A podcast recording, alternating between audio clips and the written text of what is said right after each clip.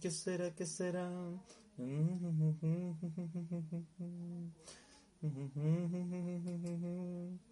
¿O que no tiene juicio? Hola.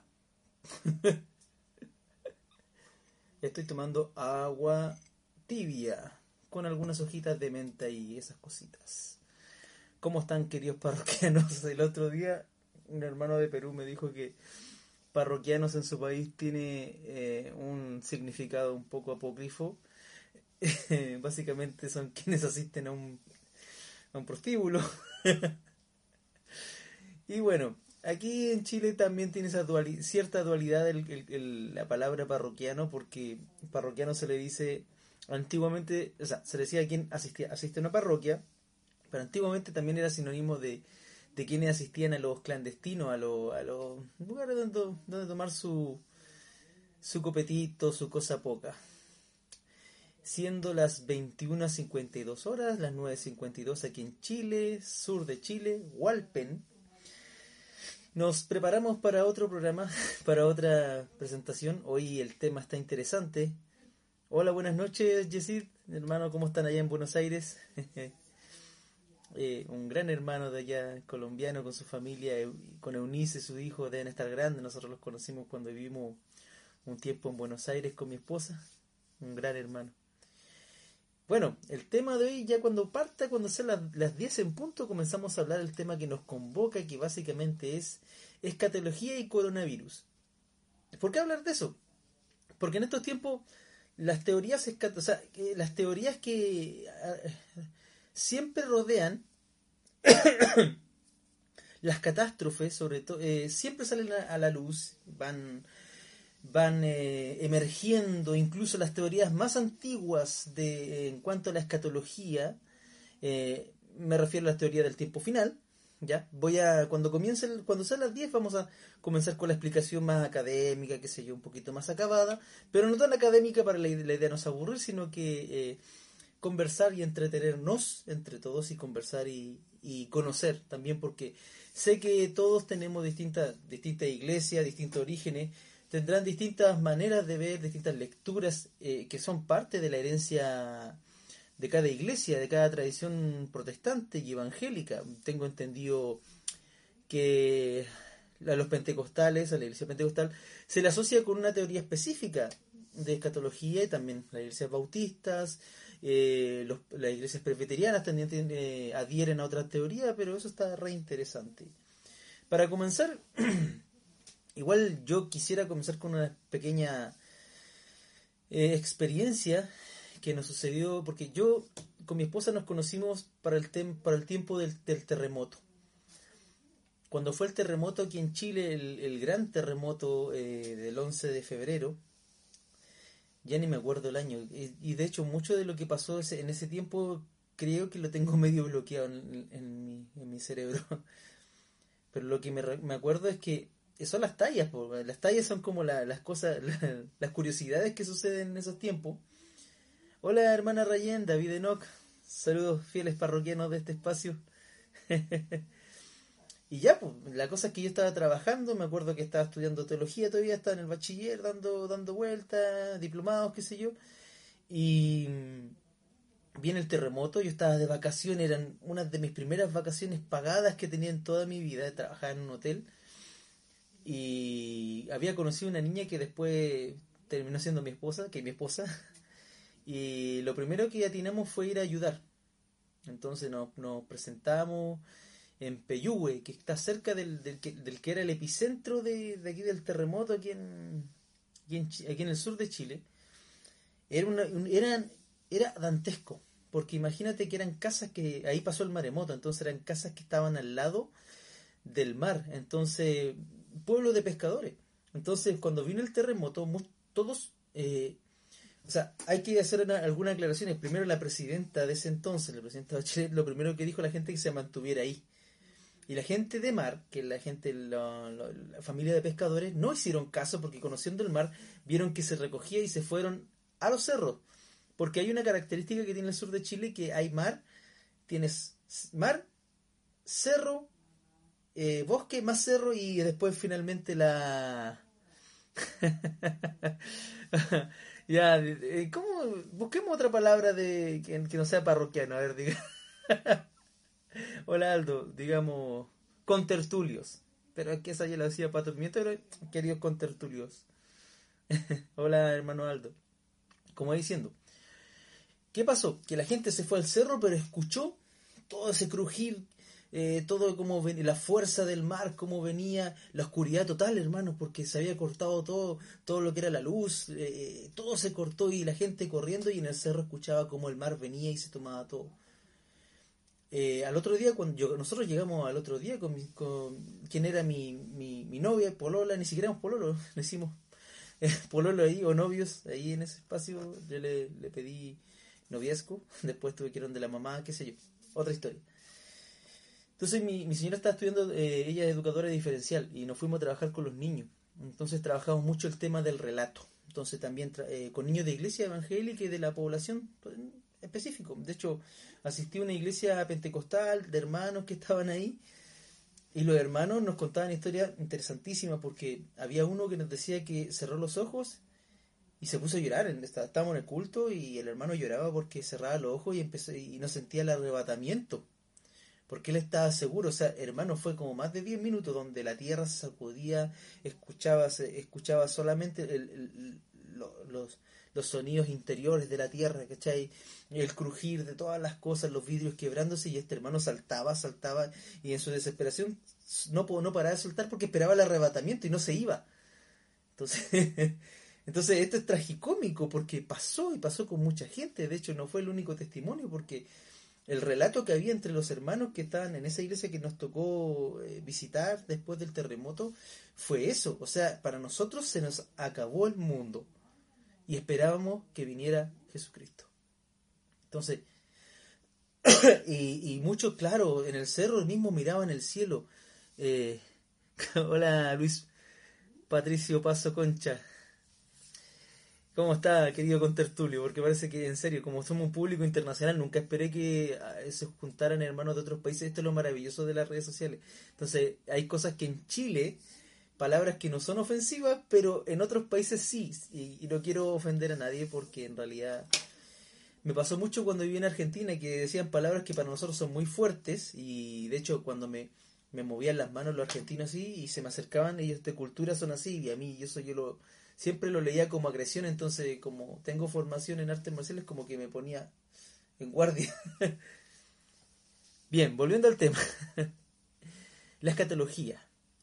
Entonces, desde ahí, después de esa experiencia, seguimos trabajando, estuvimos como una semana en Peyúgue y hicimos trabajamos el relato con los niños a ver qué, a qué nivel les había afectado el tema de, la, de, todo el terremoto y todo este hecatombe. Y los niños eh, dibujaron, y de hecho creo que no conservé hasta ahora esos dibujos, pero eran realmente era un infierno lo que habían dibujado.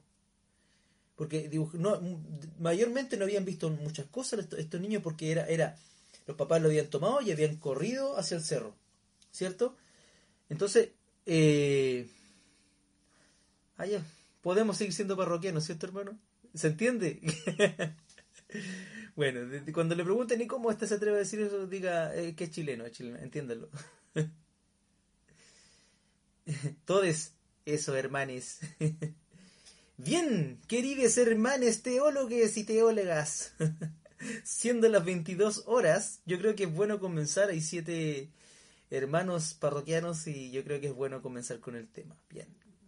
Escatología y coronavirus. ¿En qué se relacionan? Yo siempre termino relacionando un tema con el otro y siempre de alguna manera el Señor da su dirección. Yo siempre he sido de esas personas que preparan las cosas con harto tiempo de anticipación, sobre todo los sermones. A mí es, una molestia cuando los hermanos me piden que, predique en el buen sentido de la palabra, en el buen sentido obviamente, porque es dos semanas de estudio fijo de una perícopa o un pasaje específico yendo a los fuentes, como la formación teológica igual te echa a perder un poco la cosa porque hay hermanos que les sale tan fácil y, correcto, no estoy diciendo que no hagan un trabajo serio, me refiero a que hay hermanos que, bueno, se han leído tantas veces la Biblia y no están llenos de tantas cosas preconcebidas que el Señor los ministra y eso es bacán, es genial. Bien, escatología y coronavirus, ¿en qué se relacionan? precisando términos de aquí, hermanos, que a medida que se vayan eh, uniendo, eh, pueden ir también aportando con cómo qué entienden y qué entienden de escatología. La escatología tiene que escatol, es, la escatología se compone de dos palabras, eschaton, ya quiere decir último, ya último, eschatos y está declinado o está conjugado en pero es la cosa, es que tiene que decir lo último, último. Y logía, que viene de logos, que tiene, mira, generalmente se le da el, significado tipo estudio, pero si somos más, más literalistas, no tiene que ver con estudio, tiene que ver con discurso acerca de todo lo que en griego es logía, logos, logoi, legúmeno, eh, eh legusi, legos, son las conjugaciones o declinaciones de logos, que son como son varias, eh, tienen que ver con un discurso acerca de. Ahora el contexto en el griego es lo que le da eh, más definición a la palabra. Por eso es medio complicado y es medio, eh, es bastante peligroso hacer hermenéutica o hacer interpretación basado en una palabra aislada en lo que dice el diccionario, porque en los textos bíblicos, en las palabras, hay que leerlas en su contexto. Entonces, eh, leyendo esto así en una traducción muy a grosso modo, escato, escatología tendría que ser de escatos, de escatón, de, de fin, de último, y logía de estudio, estudio de las últimas cosas. Ahora, esta es un área clásica de la teología sistemática. Ya la teología bíblica, no, eh, si hablamos de teología bíblica, cada libro de la Biblia tiene su propia su propio escatón, su propia escatología, ¿ya? Por decir, Daniel eh, tiene su permiso. Voy a prender una luz porque ¿se ve oscuro o no se ve oscuro? Para prender una lucecilla, a ver. Permiso. Queridos hermanes, ya creo que ahí mejora. Hola Abraham, ¿cómo van las clases de cómo van las clases de de ateísmo? Ay, se me fue. ¿Cómo van las clases de ateísmo ahí en la universidad? ¿Ya te pasó la talla que me pasó, nos pasa a todos los que entramos a la universidad?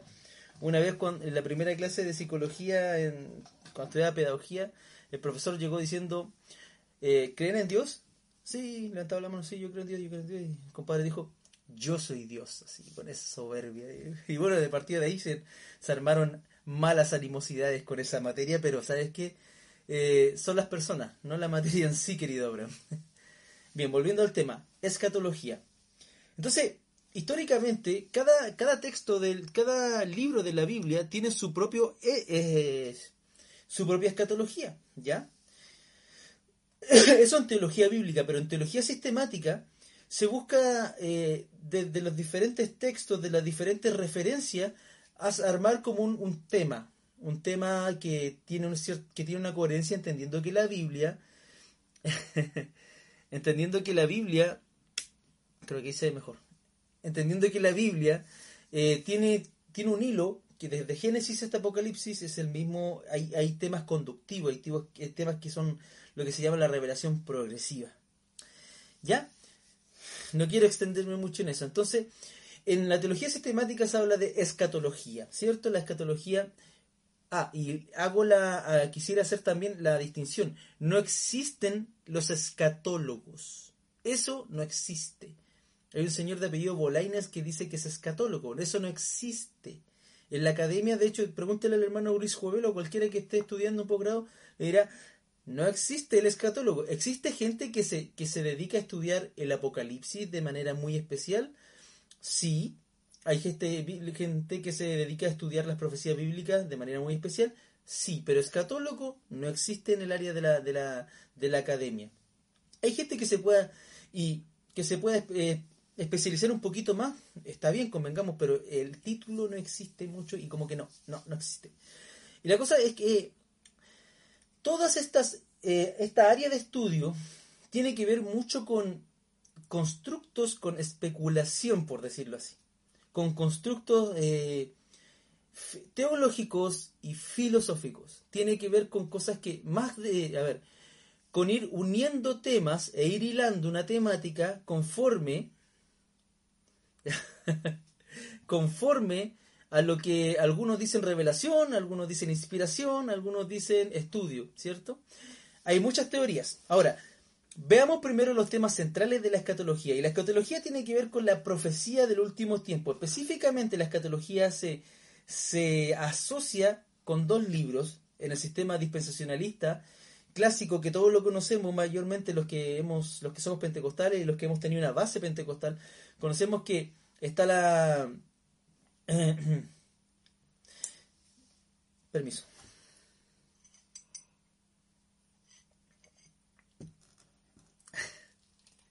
Abraham, por favor, pues, David, no, pues, hermano, hermano, no. Atrás, te reprendo. Volviendo al tema. Entonces, la escatología. Todos los que conocemos el sistema dispensacionalista vamos a, vamos a conocer los temas eh, que la escatología cristiana, que ahora los voy a nombrar, son comunes en todos los sistemas y en algunos está y en algunos no está. Y los voy a nombrar, eh, tengo que hacer la, la, distinción de que esto no, no pienso hacerlo exhaustivo, exhaustivo, vamos a nombrar porque la idea es relacionar esto con lo que nos pasa ahora y con lo que está pasando ahora en la iglesia, ¿ya? Pero si ustedes desean, podemos hacer eh, más adelante, o si ustedes después me dicen, hermanos, sigamos hablando de esto, especifiquemos esto, ustedes me dicen, y a mí yo me animo y nos vamos estudiando ya de manera más eh, detallada, más fundamentada, y tengo libritos para, para recomendar también ahí, para que vayamos viendo. ¿Ya? Entonces, los temas más importantes o más recurrentes en la escatología bíblica son, primero que la escatología se divide en dos básicos en la escatología personal y en la escatología colectiva, es decir, la teoría de, de los últimos tiempos, por decirlo así, personal, es decir, individual de cada persona, y colectiva. De lo que vamos a ver ahora, específicamente tiene que ver con la escatología colectiva, esas teorías que tienen que ver con, la muerte, con la vida después de la muerte, eso tienen que ver con escatología personal. Todo lo que es muerte y vida después de la muerte tiene que ver con la escatología personal, es decir, cada persona va a vivir su propio escatón cuando muere, básicamente, y después vendrán otra, otras teorías o habrán otros textos que la Biblia no aclarará, pero básicamente qué viene después de la muerte es... Hay varias teorías sobre eso, ¿cierto? Todos nosotros creemos que vendrá la resurrección y mientras estaremos ahí esperando, ¿ya?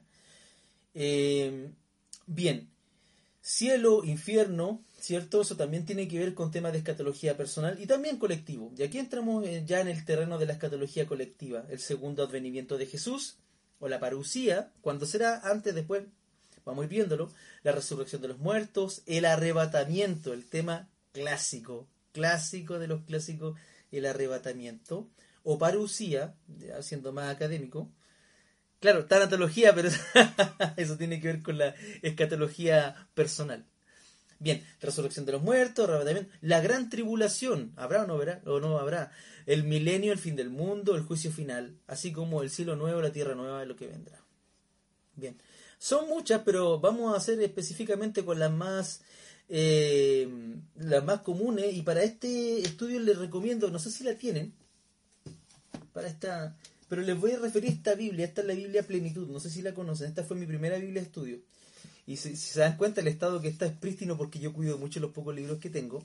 Y en la, en la página específicamente de Apocalipsis, me llamó mucho la atención y creo que por eso la compré porque cuando yo estudiaba en el Instituto Bíblico nunca nos hicieron casarnos con un, como en esa época donde yo entré, no era denominacional propiamente tal de la Asamblea de Dios, sino que había sido interdenominacional, entonces exponía las distintas posiciones, pero no, no, no se casaba con ninguna. ¿ya? Y creo que parece que todavía es así o no. No, creo que no. Entonces, en las páginas anteriores aquí tiene algo súper lindo que les recomiendo.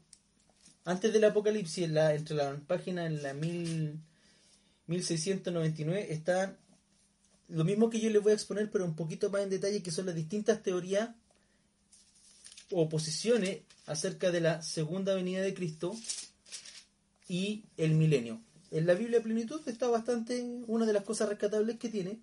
Tiene otras cosas no tanto, pero se las recomiendo. Bien. Entonces, eh, vamos a ver cuatro corrientes escatológicas, ¿ya?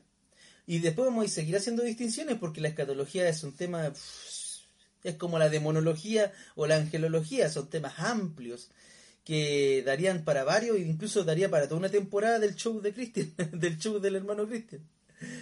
Bien, entonces, las cuatro teorías básicas. Está el preterismo, ¿cierto? Uy, se me cayó el lápiz, no importa. Historicismo, futurismo y el idealismo, ¿cierto? Básicamente partamos por qué es el preterismo. El preterismo es una variación de la escatología cristiana, básicamente es una teoría escatológica, chiquillo. Y aquí quiero ser enfático, aquí yo no... Yo creo que al final, sí, sí, si llegan al final, les voy a revelar mi posición personal escatológica. Si llegamos al, si ustedes llegan conmigo al final de esto. Si no, bueno, después lo verán en el video, pero si quiere verlo en vivo, que es hasta el final.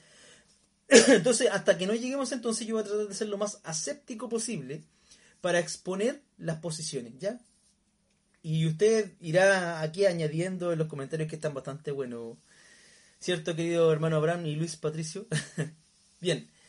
Entonces, el preterismo de, de, pretérito, de pasado, ¿cierto? Viene del latín, del latín preter, ¿ya? Que significa pasado.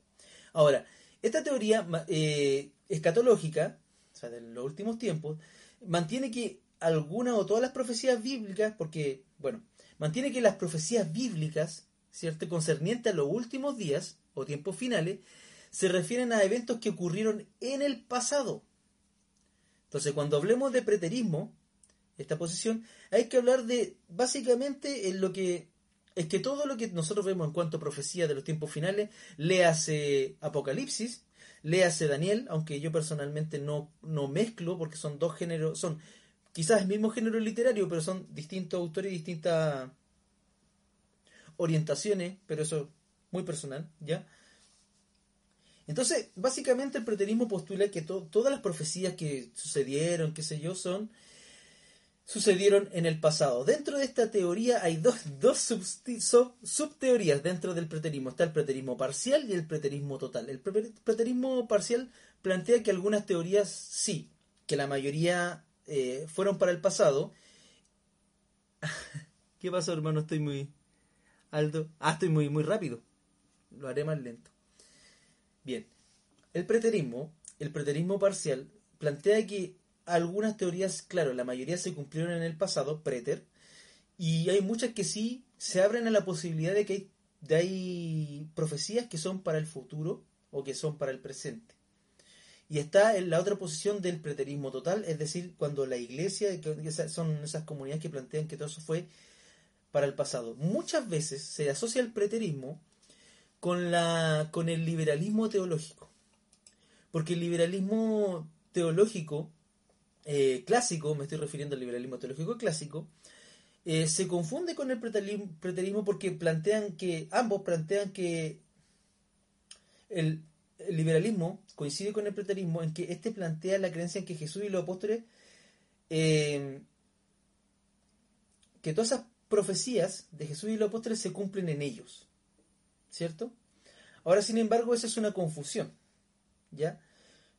Y que Básicamente el liberalismo teológico plantea que esas profecías se cumplieron en la época de Jesús, de la iglesia primitiva, y en esa generación, en esos 100, 200 años. Eso es lo que plantea el liberalismo teológico junto con el preterismo, pero la diferencia es que el liberalismo teológico consideraba estas como expectativas apocalípticas, porque ni siquiera el liberalismo teológico afirma una, una apocalíptica o una escatología, sino que recordemos cuando hablamos de liberalismo teológico clásico, hablamos de desmitologización.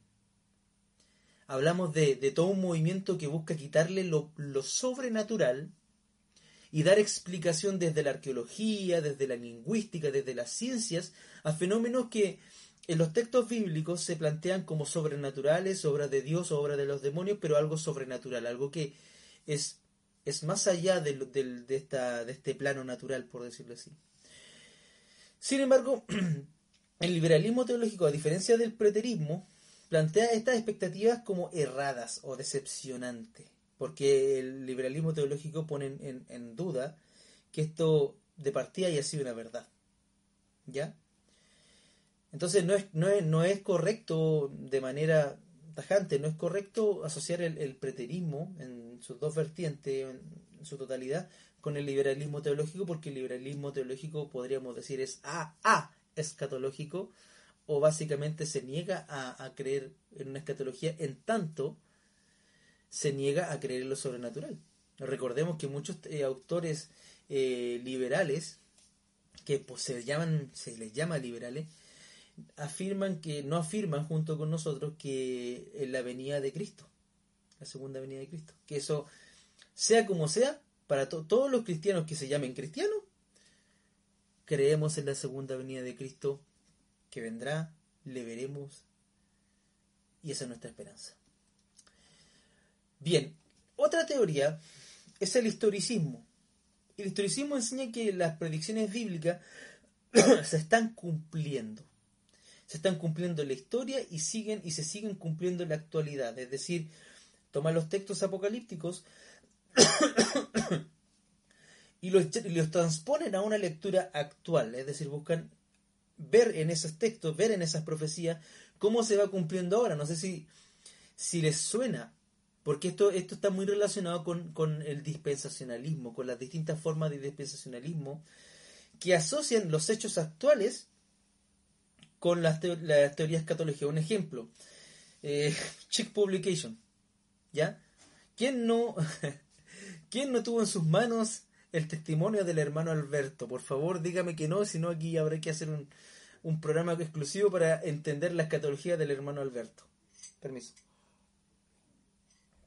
y todo lo que era Chick, Publication, todo a todo esto Chick Publication era, era de orientación más adventista que evangélico, ojo, ¿ya? Bien, entonces para el historicismo, esta teoría historicista, el Apocalipsis es como una historia prescrita desde la iglesia, ¿cierto? Para el futuro. Para ese, o sea, se escribió, no sé, pues en esos primeros 200 años de, del tiempo apostólico, ¿cierto? De la iglesia primitiva, pero esa es para, el, para, el, para la teoría historicista, esto se escribió para el futuro, es decir, para esta generación. Entonces ahí es donde entra mucho el, dispensacionalismo y muchas teorías que escatológicas que buscan eh, relacionar esto como el cumplimiento ahora, no sé, pues se acuerdan cuando fue la época de la, de la cuando todavía existía el, muro de Berlín, cuando existían las dos potencias, Norteamérica, los países libres y los países de la Unión Soviética. Y siempre se hizo, como si ustedes se leen época, esos libros de esa época, sobre todo de escatología norteamericana, se van a, van a ver mucho de, de esta asociación con el, no sé, con el anticristo, con el papa, el falso mesías con este otro, pero siempre en ese contexto de la historicidad actual.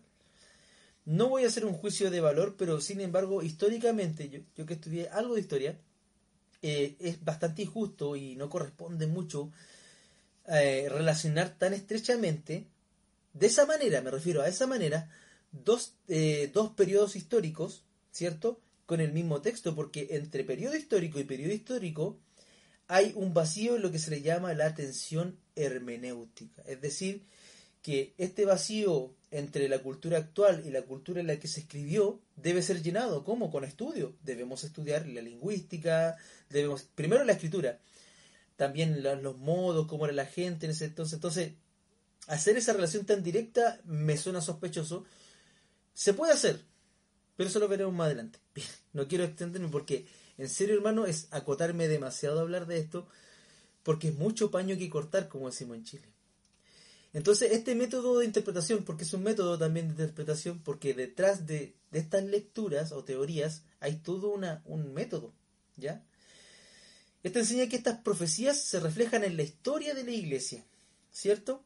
El problema con esta, con esta corriente es que cae la alegorización o la espiritualización de muchos textos que no deberían ser espiritualizables. Darte un ejemplo, ¿se acuerdan ustedes hermanos, hermanos y hermanas y hermanes que por mucho tiempo una vez me contaron que un hermano sacó en la predicación una, Biblia así, una Biblia tipo esta, y dijo, ¿ven, ¿ven por qué esta Biblia tiene la tapa negra? Porque esto significa el pecado que cubre al hombre. Ah. ¿Por qué los, textos rojos? Porque simbolizan la sangre de Cristo. A esto se le llama alegorizar. Darle un significado mayor a algo que simplemente está en la tapa de color negro de vinil que se me hizo medio tira y que le tuve que poner pegote. Espero algún día volver a, contra a taparlo porque es una Biblia que quiero mucho, una de mis primeras Biblias.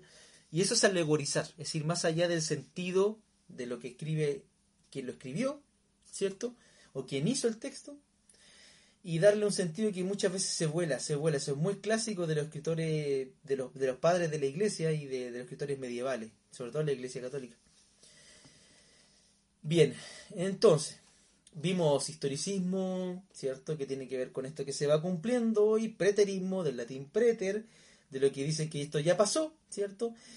Está también el, eh, la teoría idealista.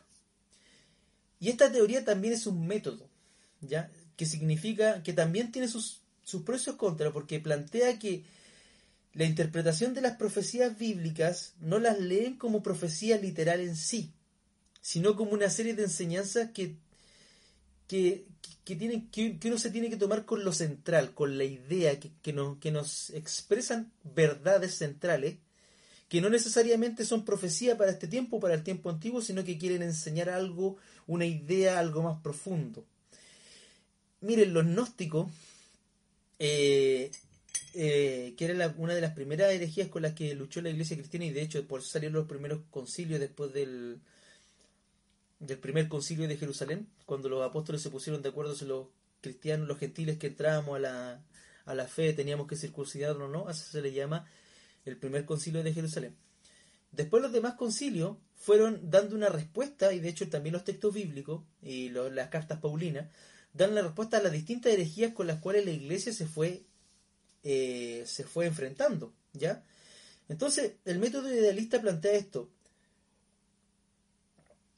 que hay que quedarse con la idea. Es decir, que, que los textos bíblicos son más que nada atemporales, es decir, no importa que, que la profecía se haya dado en el pasado o que esté proyectada hacia un futuro, sino lo que importa es la idea central de la profecía, qué nos enseña, ¿cierto? Un ejemplo de eso podría ser la lectura que se hace muchas veces del, a ver, idealista. Hay una lectura idealista que tiene que ver, no sé, pues con el ángel del Señor. ¿Cierto? Que no necesariamente para, esta lectura tenía que ser, no sé,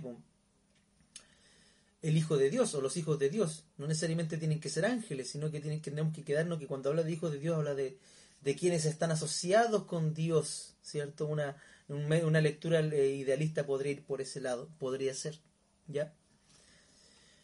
Siguiendo, como verán es difícil explicar porque eh, es mucha tela que, cortar y yo estoy dando como pincelazo, ¿cierto? Como buen profesor de básica, eh, introducciones para que después para que después ir profundizando y si quieren profundizar, por favor háganlo en los comentarios y podemos incluso hacer una seguidilla de estudio analizando esto de manera ya ya así duro, duro, ya y con más textos todavía.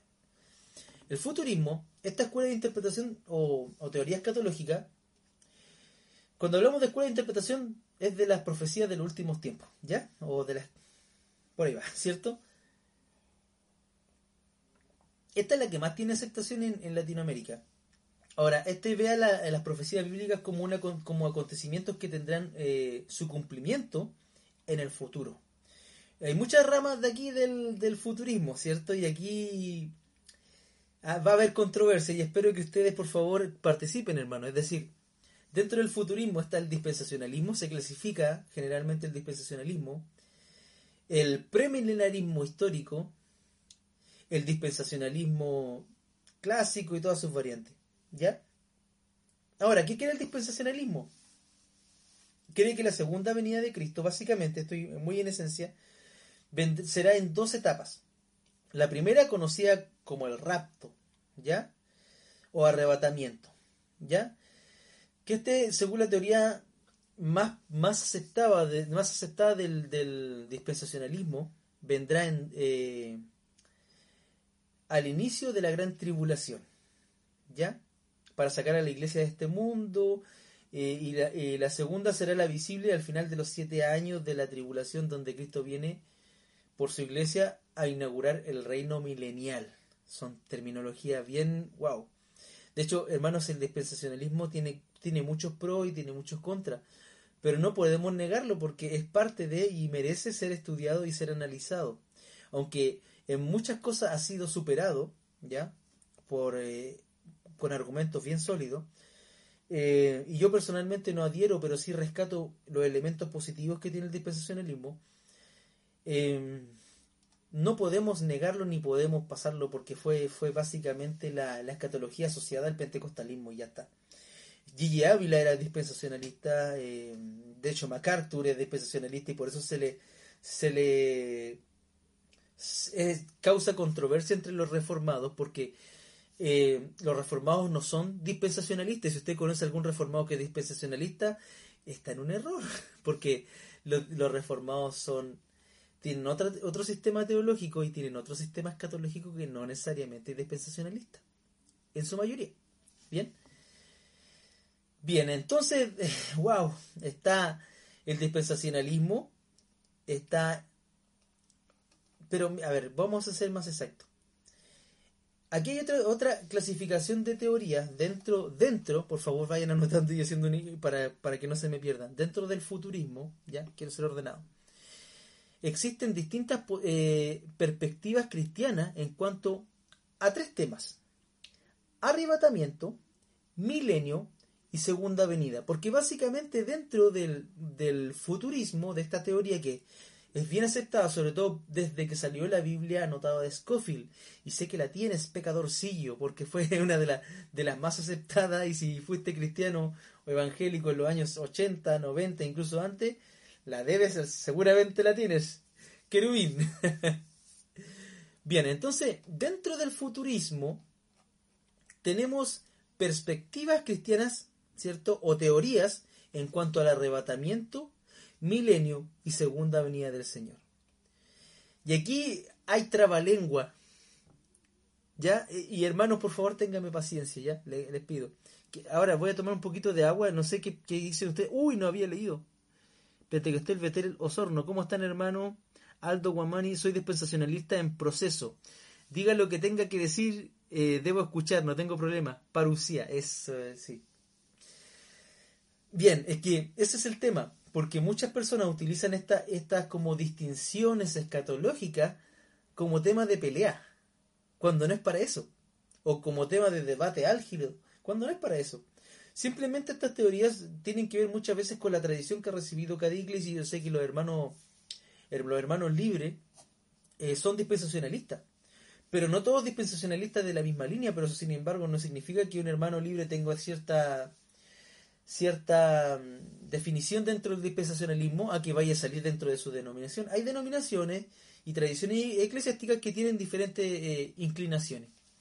El hermano Daniel Betancourt dice, tengo problemas con el Internet. Al, haber varias posturas interpretativas sobre los eventos finales, la escatología viene a ser la confusión dos veces confundida. Y eso es un... Sí, me acuerdo del autor, hermano. De hecho, en ese aspecto debo hacer una confesión aunque sostengo que si pillo a Washer en Chile, le voy a aplicar la hurracarrana. Porque en esto yo coincido con Washer. Las dos áreas de la Biblia que son las peor interpretadas son el Apocalipsis o la escatología y los evangelios. ¿Ya?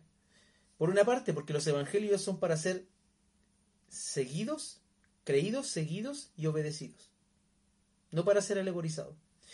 Y la escatología es porque hay mucho que podemos, de lo cual podemos teorizar por sobre esto, pero sin embargo cuando tú lees el Apocalipsis concienzudamente y te dedicas a estudiar el Apocalipsis, te das cuenta que más que darte teorías, te da certezas.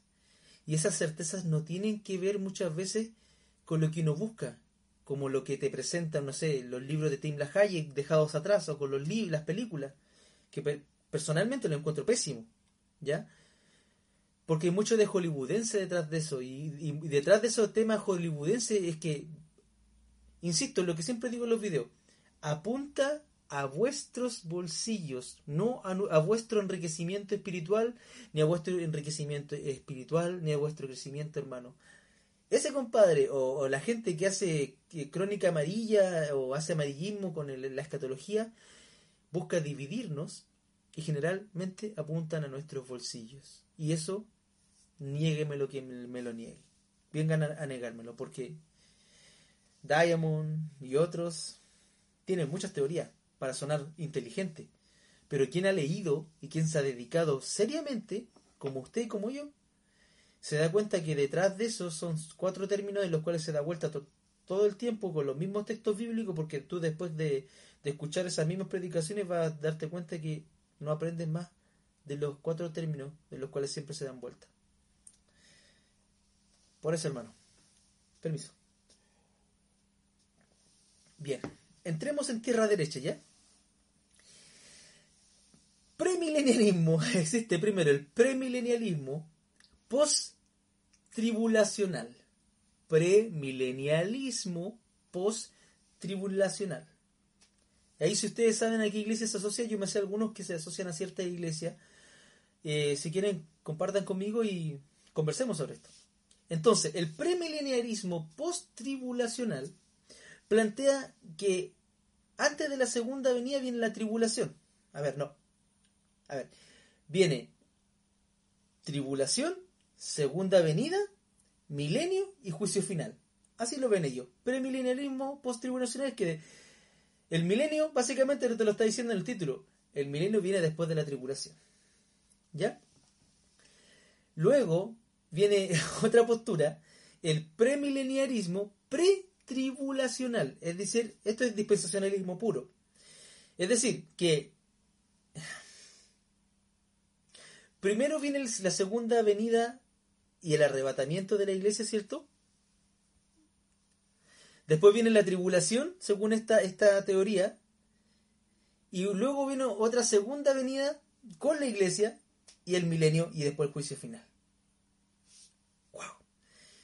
Como una, y de hecho, de, aquí hay todo un, árbol de textos bíblicos y de, bien fundamentados. Y esto, nadie está diciendo que esto no esté fundamentado. Estamos diciendo, estamos apreciando como el panorama para que vayamos viendo.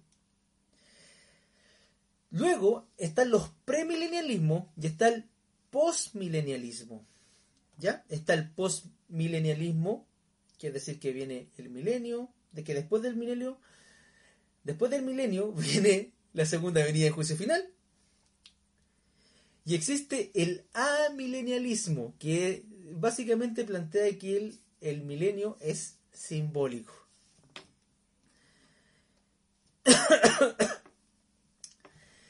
Y básicamente, hermanos, llevando, no sé cuánto tiempo llevamos de, de misión, esas son las teorías escatológicas sobre los últimos tiempos básicas, porque hay más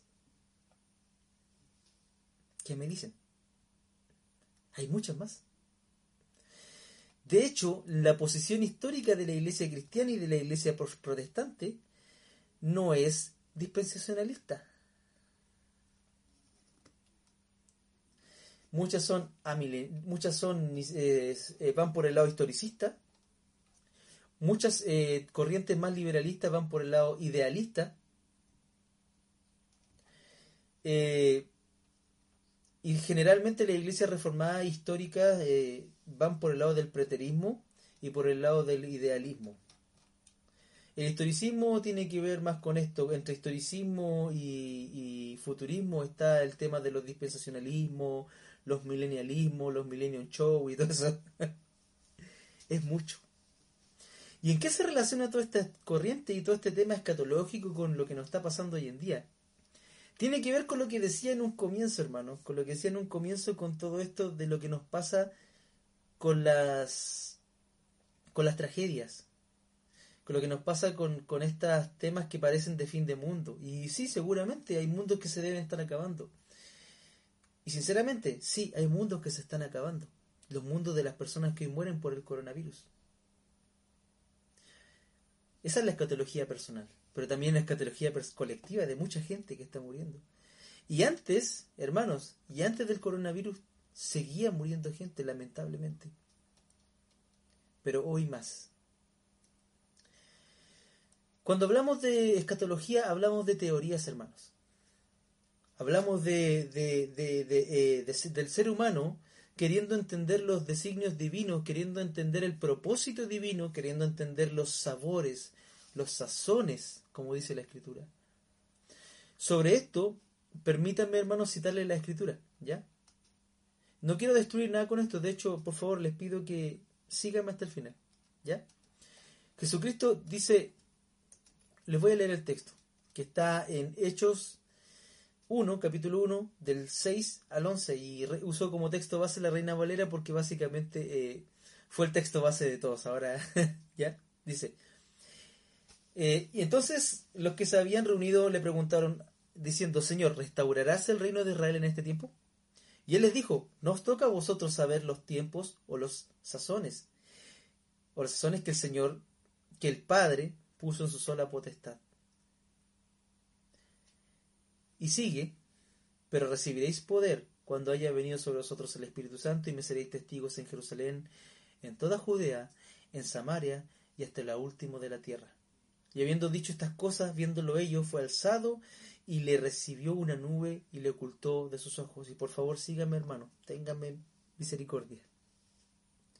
Y estando ellos con los ojos puestos en el cielo, entre tanto que él se iba, y aquí se pusieron junto a ellos dos varones con vestiduras blancas, los cuales también le dijeron, varones Galileos, ¿por qué estáis mirando el cielo? Ese mismo Jesús que ha sido tomado de vosotros al cielo, así vendrá como la habéis visto ir al cielo. Y este texto, hermano, eh, es una respuesta, pero también es una calma. Yo soy, eh, doy fe que las escrituras, más que toda, sobre toda teología, sobre todo, porque teología básicamente cuando hablamos de lo mismo, theos, Dios, logos, discurso acerca de, más que ciencia, es un discurso racional, pensado acerca de. Teología, nunca dejará de ser teología, no más ni menos, pero siempre es un discurso. Lo importante aquí es qué dice Dios y qué dice su escritura. ¿Ya?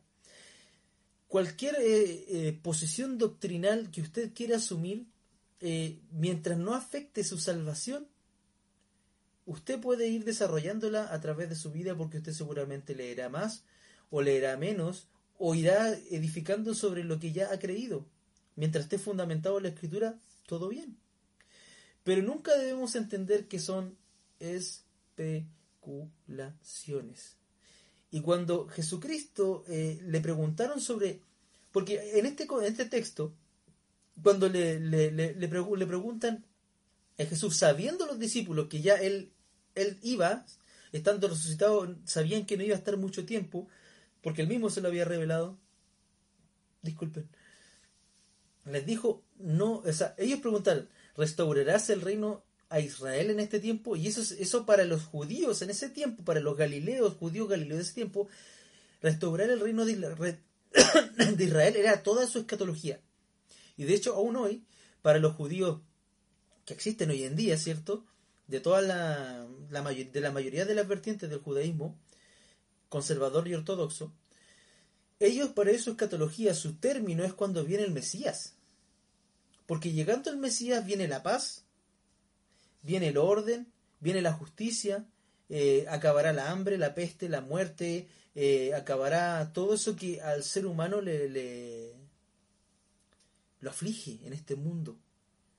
Y se dan cuenta, esa, esa es la esperanza de Israel, que se cumple en, en Jesucristo, pero en ese momento estos, hermanos, estos judíos, estos, estos apóstoles le estaban hablando con mente de Galileo Jesús, con mente de judío.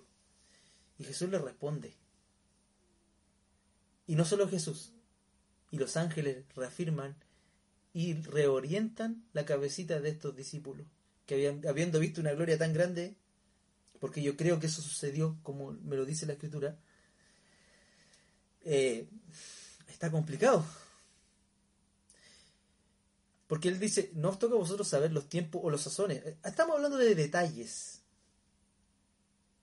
Estamos hablando de detalles, estamos hablando, hablando de, de los de lo, de lo que es. ¿Quién sabe cómo sazona un, una, una, una carne o algo? Simplemente quien está cocinando. Y aquí quien está cocinando es Dios. Estamos hablando de. Discúlpenme ser tan. tan. a lo mejor un poquito vulgar con lo que digo, pero es eso. Y después Jesucristo reorienta. Y dice, pero recibiréis poder cuando haya venido sobre vosotros el Espíritu Santo y me seréis testigos. Está hablando, bueno, chicos, esto no les corresponde, pero recibiréis poder y me seréis testigo. Y reorienta la mirada de los discípulos que estaba tan metida arriba a su realidad, de la verticalidad a la horizontalidad.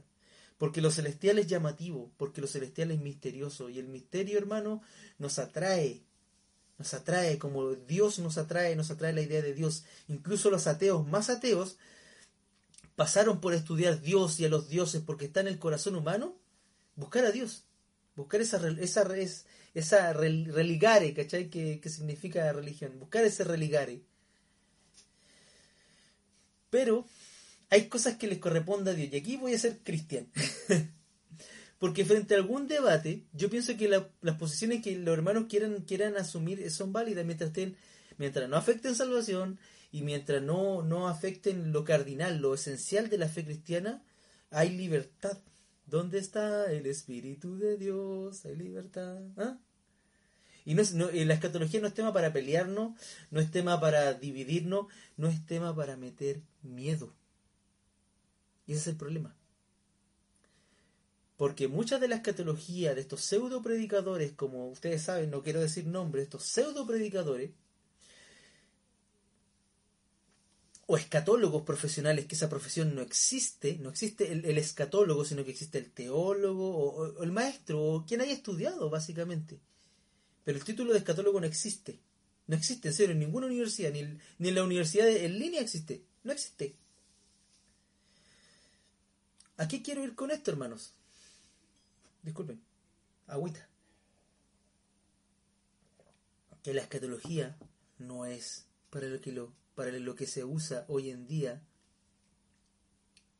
La escatología es para nosotros. Es para los que estamos dentro. Y buscamos también entender las razones porque es parte del ser humano tener curiosidad. Pero frente a esa curiosidad exacerbada, Jesús nos da la respuesta.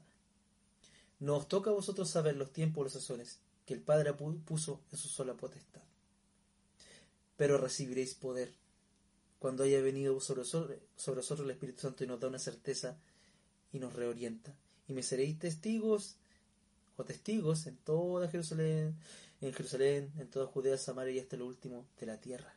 Y en eso los pentecostales y los arminianos, y en mi caso, un, un anabautista pentecostal, coincidimos todos, que es tiempo de predicar. Es tiempo de ser testigo porque ese es el poder. Es, no nos dio, Jesús no nos dio el mapa, porque ese mapa, o esas sazones, o esa, esos, esos detalles, solamente Dios los tiene en su potestad, lo dice la Escritura, no lo digo yo.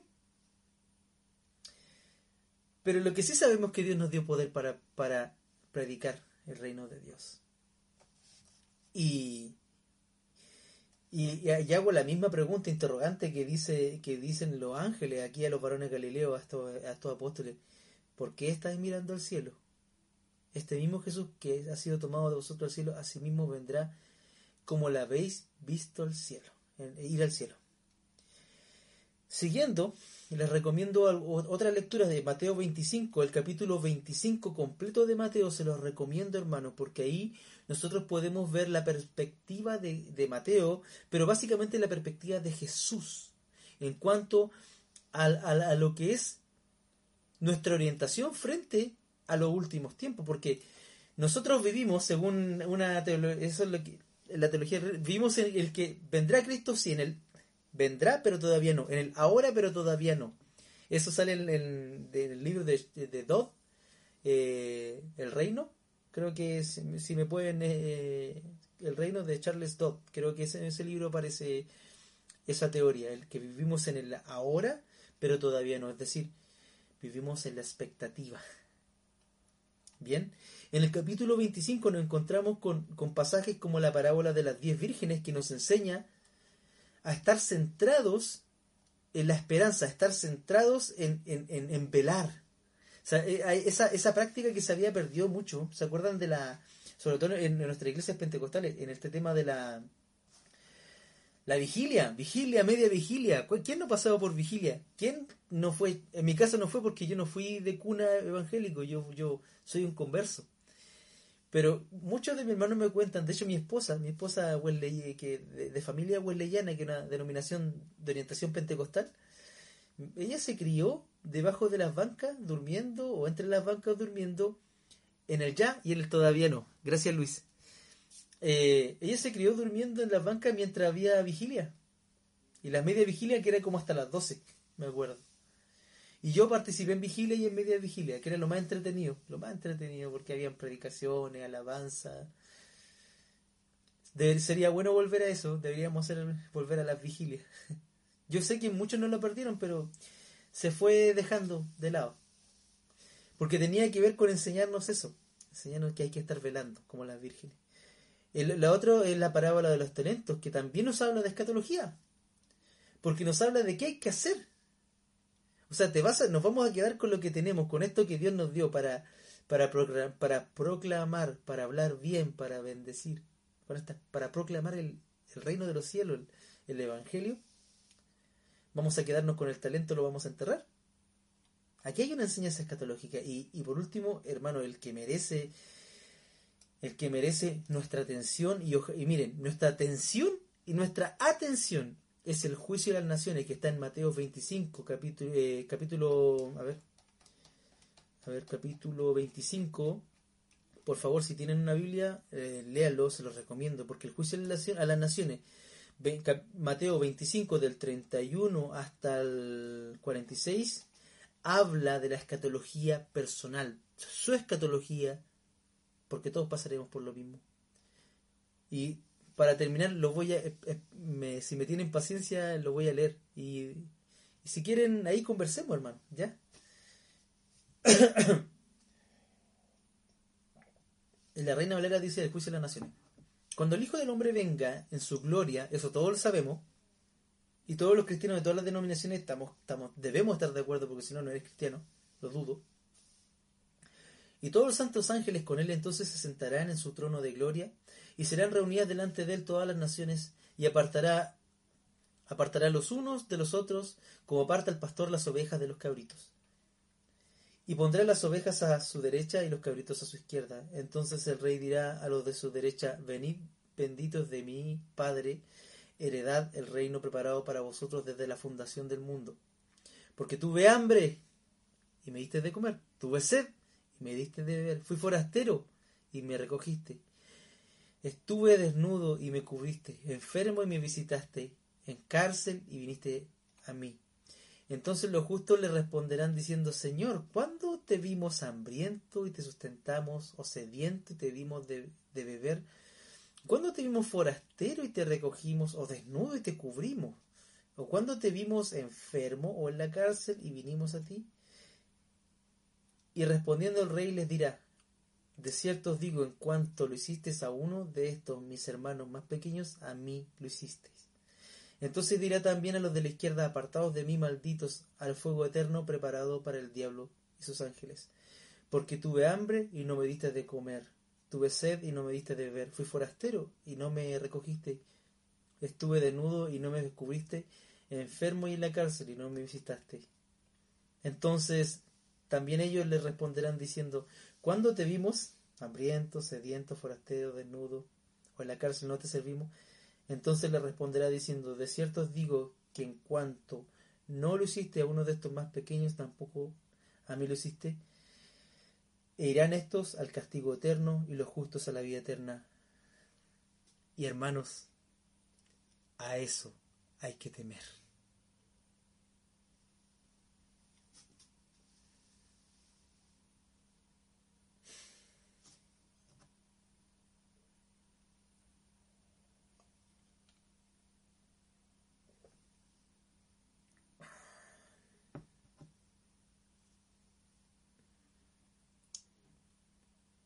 Hola, Eunice. Silencio. Justo llegaste al final, pues Bueno, para la próxima, pero ya, me tienes en Facebook. Entonces, ¿qué tenemos que decir acerca de la pandemia con COVID-19? ¿Qué tenemos, ¿Qué tenemos que ocupar del Señor porque su venida está cerca? Yo creo, Rayen, que es la venida de Jesucristo está cerca. Y aunque no muera y aunque pase lo que pase toda mi vida, porque es la esperanza, es la esperanza. No podemos vivir sin esperanza. Pero desde la postura que aprendí de la iglesia anabautista y de la Biblia más que nada, hermano, porque incluso los anabautistas pueden haber enseñado muchas cosas, pero no, si no está en la Biblia, lo siento. Es que el Señor nos llama a velar primero. a mantener la fe y a ser consecuente con la fe. Creo que es bueno, miren, yo sé que esta es de una de las enfermedades, en serio, si hay una cuestión horrible es esta enfermedad porque primero nos separa, nos divide como seres humanos, no nos podemos, o sea, imagínate mi hija, eh, pasó mi papá, que es, que el abuelo de mi hija, y de lejos, fuera de la reja, y mi hija salió así a ver a su, a su tata, a su tata, quería abrazarlo, quería tocarlo, quería apretarlo. No pudo. Entonces, qué terrible cosa que nos separa en lo, físico. Pero qué bueno que en lo digital podemos unirnos como cosas para esto, para pensar, para yo compartirle un poquito de lo, de lo poco que puedo compartir con ustedes. Velad y ayudad en lo que se pueda. Porque si bien ahora quizás no podemos salir, lo que va a quedar, hermanos, después de esto, si es que quedamos acá y si es que Cristo no viene antes, va a necesitar mucho de nosotros. Recordemos, los primeros orfanatos, los orfanatos son obra cristiana. ¿Por qué? Porque dentro de, la Roma, eh, donde nació el cristianismo, en ese contexto del Imperio Romano, los romanos a las niñitas las tiraban ellos tapaban sus famosos acueductos con los fetos que abortaban y con los niños que mataban o las niñas porque era la no no convenía para ese contexto. Entonces los cristianos respondieron de una forma misericordiosa y crearon los y empezaron primero a adoptar. Luego empezaron a crear casas eh, crearon hospederías crearon eh, instituciones que hoy en día nosotros decimos hasta las asumimos al final.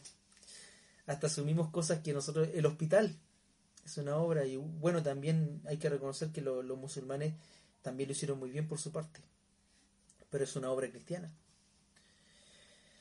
La, universidad y todos los, estudios, la universidad es una obra cristiana. Estamos llamados a hacer lo que tenemos que hacer. Yo sé que cada quien tendrá que tomar su posición dentro de esto, apoyar a, a nuestras naciones que nos necesitan eh, apoyar a reconstruir un país más justo, más... ¿Se dan cuenta de lo, de lo importante del sistema público? Es que nosotros como seres humanos nos damos cuenta de, de lo importante cuando lo perdemos o cuando está en crisis. ¿Qué pasaría si nuestros niños no tuvieran realmente un lugar donde estudiar? Lo vemos ahora. Ahora tú que tú que trabajas en teletrabajo y tienes a tus niños al lado todo el día, puedes apreciar lo que hacen los docentes. o las tías, de, o las educadoras de párvulos. Entonces, hermano, eh, hay que hacer lo que hay que hacer. Hay que levantar el país cuando esto termine. Y si tú estás trabajando en el servicio médico ahora, exponiendo tu vida a favor, o si estás en cualquier área del servicio, como me ha tocado a mí, Dios te bendiga. Hagamos una oración por esas personas. Si me estás viendo ahora, no me gusta esa oración, y poner la mano porque. Pero voy a orar por ti para que el Señor eh, te fortalezca y te dé salud y te dé más fuerzas, porque el Señor nos necesita para reconstruir, para edificar, mientras estemos acá, hasta que Él venga. El tema es hacer esto hasta que Él venga. Eso es lo que leo yo. Y bien, pues, eh, para terminar y no, no latear, ya vamos por los 55 minutos, creo yo, ¿cierto? ¿Cuál es mi posición escatológica? bueno, les recomiendo los libros de Juan Stan, porque por ahí está mi posición escatológica.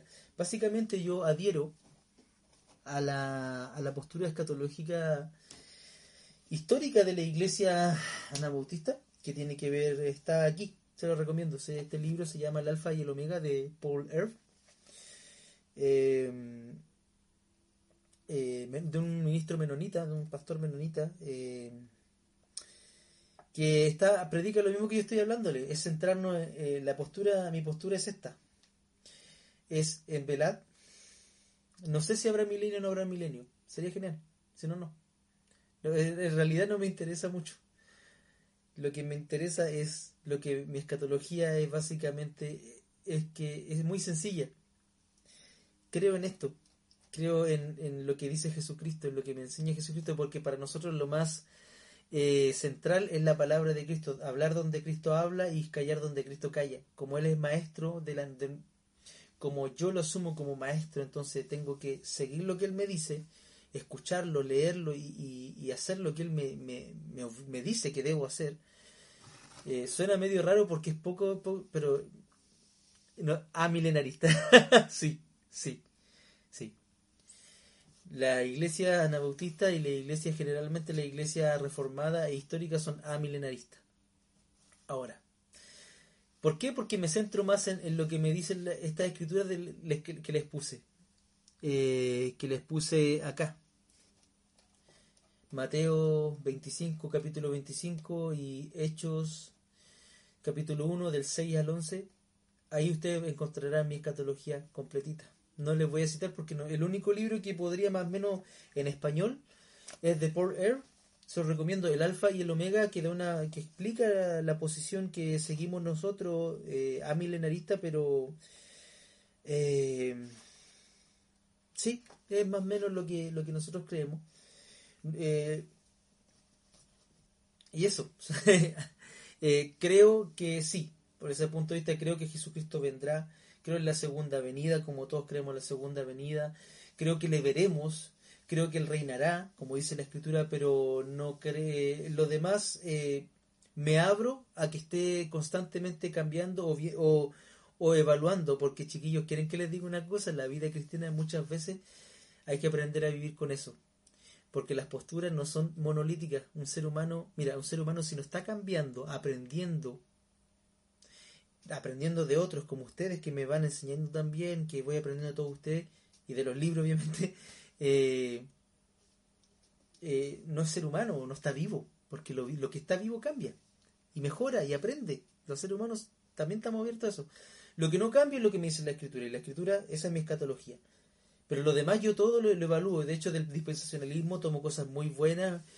Sobre todo me gusta que son sistemáticos en exponer eh, tiempo, me gusta esa sistematización porque es parte de, mi personalidad y hay otras partes que sí rescato. Personalmente también yo adhiero mucho a la postura de Juan Stam, que Juan Stam eh, va entre lo histórico, en sus libros sobre, sobre Apocalipsis, Juan Stam se lo recomiendo su lectura, está el blog de Juan Stam, para que encuentre una escatología más latinoamericana, aunque él fue norteamericano.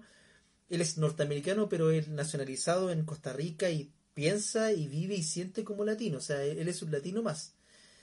Eh, les recomiendo el blog de Juan Stam, todavía está, y ahí él tiene eh, lindas, eh, lindas discusiones. Él es incisivo, pero también muy pastoral. Se lo recomiendo. Los libros de Apocalipsis parece que son tres tomos hasta ahora. Yo tengo dos. Em, y eso, sencillo. Me gusta mantener las cosas sencillas porque me centro en lo que hay que hacer más que nada y en lo que hay que aprender. Bien, a ver. ¿Qué piensan los pastores? Que, ¿Qué piensan de los pastores que tienen la osadía de decir la fecha y la venida de Jesús en medio de esta pandemia? Osadía. Esa es la palabra, por hermano. Osadía. Nada más. Osadía. Porque como les dije, hermano, habiendo tantas teorías sobre este tema de la escatología, y todavía los cristianos no nos ponemos todos de acuerdo y estamos en discusión y jerez hasta que Cristo venga, porque también dice la Escritura que cuando Él venga nos, nos, pondrá claras todas las cosas, seremos y sabremos cómo hemos sido conocidos, así, a ese nivel. ¿Ya? Entonces, eh, sí, hermano. entonces, cuando yo veo a un predicador que dice esto está pasando porque la escritura dice esto y las plagas y todo eso, eh, mm, Jesucristo me dice otra cosa. Y eso es radical. Personalmente, mi seguimiento a Jesucristo, si Jesús lo dice, hay que hacerlo, hay que seguirlo. Y si no nos lo dice, bueno, callemos con Jesús. Personalmente, en mi posición anabautista. Bien, a milenarista, bien. ¿Qué dice el hermano Daniel Betancourt? Habla bien bonito, hermano. Me ha hecho meditar lo que, lo que viene a futuro después de esta pandemia. Que Dios le bendiga. Sí, pues mi hermano. Meditemos en eso. Los que quedemos vivos, los que quedemos, van a haber muchas personas que van a necesitar el Evangelio de Jesucristo. No solamente el Evangelio, hermano el acompañamiento y hasta nuestro silencio. Me ha tocado acompañar procesos de muerte, donde personas que saben que van a morir y sabes que de repente es callarse y acompañar y de repente compartir una oración. Es más sanador que profetizar y profetizar y profetizar. Creo que lo he dicho en otros videos. En otros videos conté la historia de un hermano muy querido por mí, eh, muy querido por mí que su esposa estaba muriendo. Y él era un pastor muy conocido por la comunidad de aquí de, Concepción, muy conocido por su, su, gran labor. Y a él lo que le dolía no era tanto que su esposa, o sea, le dolía mucho que su esposa estaba muriendo, porque murió su esposa. Pero no sabía qué decirme cuando veía tanto pastor, hermano, amigo de él, profetizarle que su esposa se iba a levantar cuando él sabía que no se iba a levantar. Y no se levantó. A veces el silencio, callar donde Cristo calla, es mucho más sanador que llenar los espacios en silencio con palabras, palabras, palabras, palabras. Aprender. Bien, a ver, y el rapto secreto. Mm, ah, no lo que no, no, no me, no me piache, pero sí lo evalúo. Eso es que estoy abierto a evaluar eso, pero lo central no lo trazo. Dios me lo bendiga, hermano Walter. Eh, Rayen Milla dice, eh, Paul, ¿cómo se escribe mi eh, pregunta de esposa? Paul Washer. Pablo Lavadora le digo yo. bien, el hermano Yesid dice algo bien interesante. En el sentido de, de mi vida y de tu vida y nuestra vida después de la muerte. El sentido de mi vida y de tu vida y nuestra vida después de la muerte. Lo siento. Pues para mí es simplemente seguir a Jesús. No tengo otro, otro sentido de vida. De, de hecho, así radical, tengo que decírtelo, hermano. No tengo otro sentido. Rayén Milla, ¿crees que después de esto viene un avivamiento? Pregunta, no necesariamente, mi hermano. ¿Sabes por qué? Porque, miren, nosotros pensábamos que después del terremoto aquí en Chile venía un gran avivamiento. Y decíamos, no, va a venir el avivamiento porque tuvieron miedo, pensábamos eso. Y no pasó, hermano.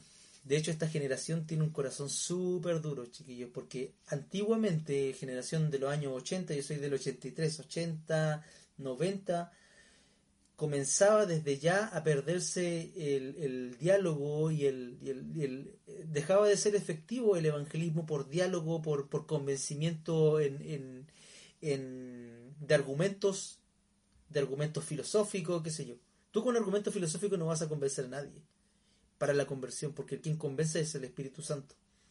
Entonces no necesariamente vendrá un avivamiento. Yo creo que eso tiene que ser eh, algo muy especial de parte de Dios y como si Dios lo hace, siempre yo sé,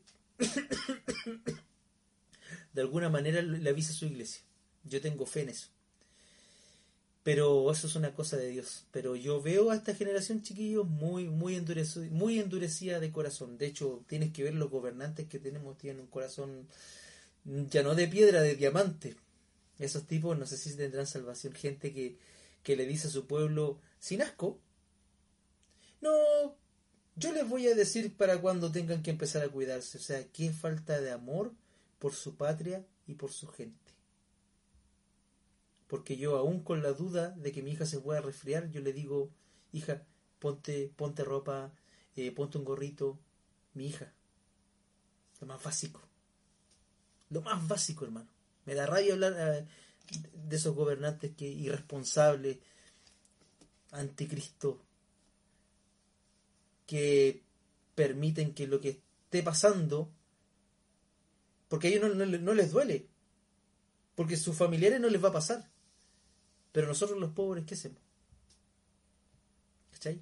Es, uh, Bien, Luis Eduardo Paso dice, la escatología debe glorificar a Cristo y con ello se suma la importancia de dilucidar su reinado. ¿Cómo será? Si es cierto o no.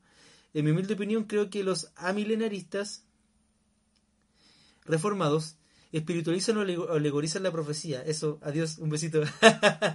está bien, hermano, está bien, está bien. Si el tema es que esto como digo, escatología es un tema abierto para conversarlo entre hermanos, pero siempre entendiendo que lo, central, mientras no se pierda lo esencial, el respeto, las verdades básicas del cristianismo, todo lo demás lo podemos conversar, porque una cosa no quita la otra, que nosotros, que yo personalmente, yo tengo una certeza, que mi certeza es que Cristo me dice esto, yo debo creer lo que dice Cristo primero, no me quita que deba entrar en diálogo con ustedes y con cualquier otro hermano de otra denominación.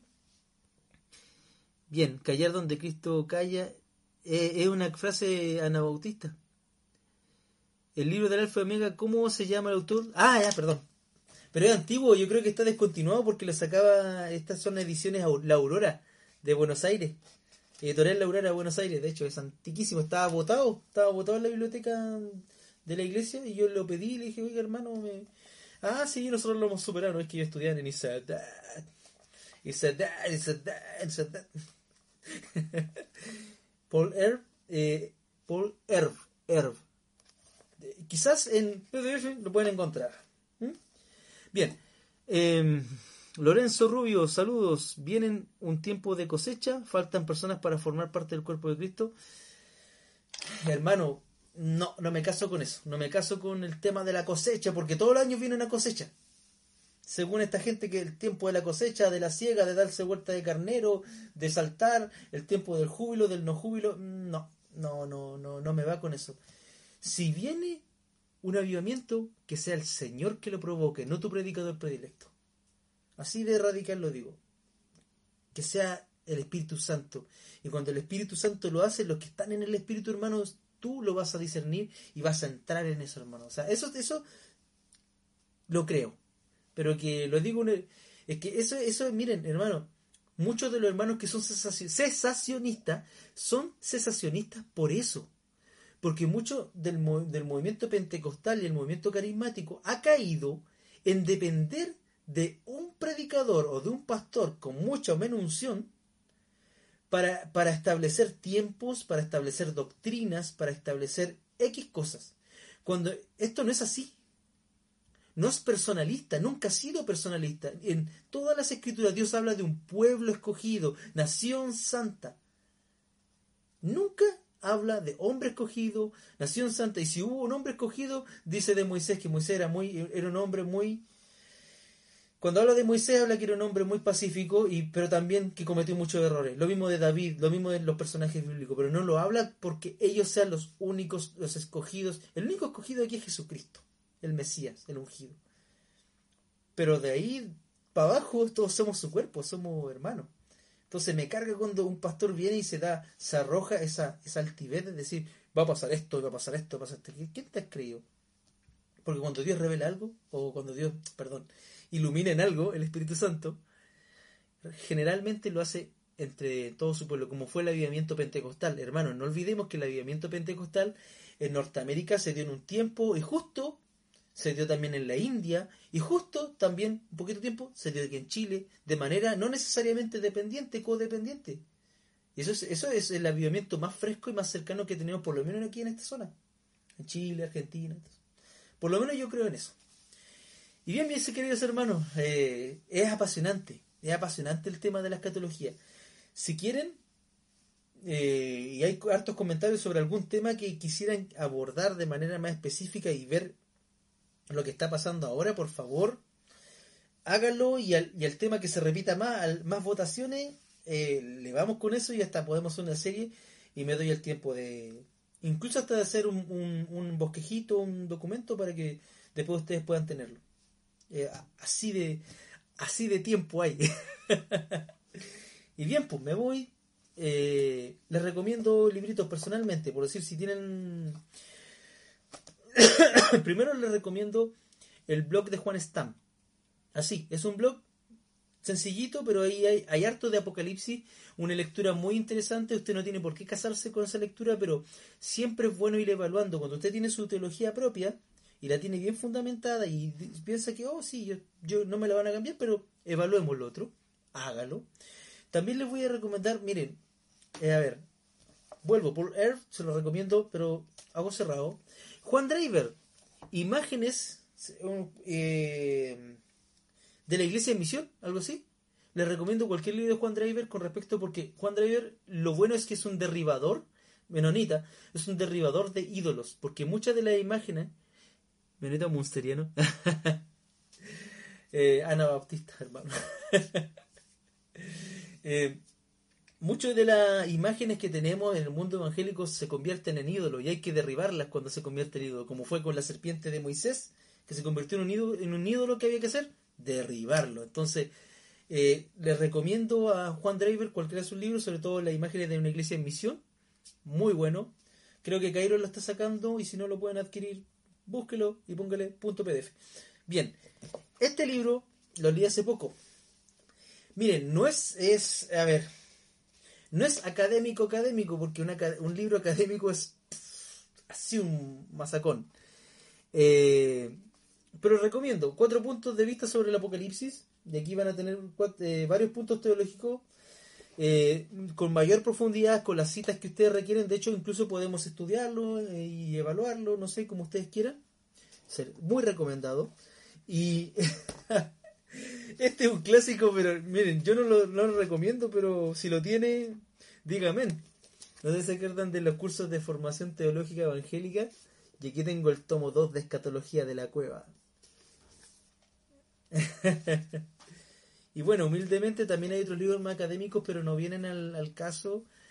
Bonhoeffer, sí, Bonhoeffer, por favor. Eh, sobre todo el, libro de Bonhoeffer que se llama eh, Fe en la periferia. No, Fe. Eh, ¿Cuál era el de la gracia barata? ¿Cómo se llama esa? ah, por favor, Francisco, hay uno que habla sobre el discipulado de Bonhoeffer, muy bueno. Otro de Bonhoeffer, La vida en comunidad de Dietrich Bonhoeffer, muy recomendado. Eh, mm, el precio de la gracia. Hermanos, por favor, ese libro le va, va a volar la cabeza y, y, se va y van a, vamos a, ahí tú entiendes lo que es realmente el precio de la gracia, lo que eh, en parte lo que es ¿De qué se trata esto? Esto se trata de seguir a Jesús. Es, suena sencillo, pero es como de esas cosas que nosotros decimos, vamos a seguir a Jesús, pero ¿quién lo hace realmente? Nadie. Entonces, o sea, seriamente, muy pocos, como ustedes y yo. Eso. ya chicos, eso, espero que les, haya servido un poquito este diálogo. Eh, qué bueno ver a mis fieles parroquianos. Y ojalá podamos pronto de este día al próximo, a ver, mañana es, estamos a, ¿ah? el 3, el precio de la gracia, ese, el precio de la gracia. Se puede conseguir en varios formatos. Bien, eso. Eh, gracias por, por ver. Eh. Y eso chicos, eh, si ustedes ven algún pelmazo predicando temor a la gente en estos tiempos, por favor, acuérdele estas pequeñas recomendaciones. Mándelo a leer los evangelios, sobre todo Mateo 25. O usted péguelo en el muro del pelmacito para que se acuerde lo que dice Jesucristo, de cómo nos va a juzgar Él. Y a Él sí hay que tenerle miedo, porque Él puede decirnos, Él puede, Jesucristo finalmente en ese juicio puede determinar nuestra vida, nuestro destino eterno, y a Él hay que temer y obedecer. Eso, mis queridos hermanos. Un abrazo, gracias por eh, acompañar esto. Eh, en palabras de Cristo ha hablado, suya es la palabra y nuestra la obediencia. Qué bella frase. Me quedo con eso. Me quedo con eso, hermano. Cristo ha hablado, suya es la palabra y nuestra la obediencia. Aleluya. Dios me lo bendiga.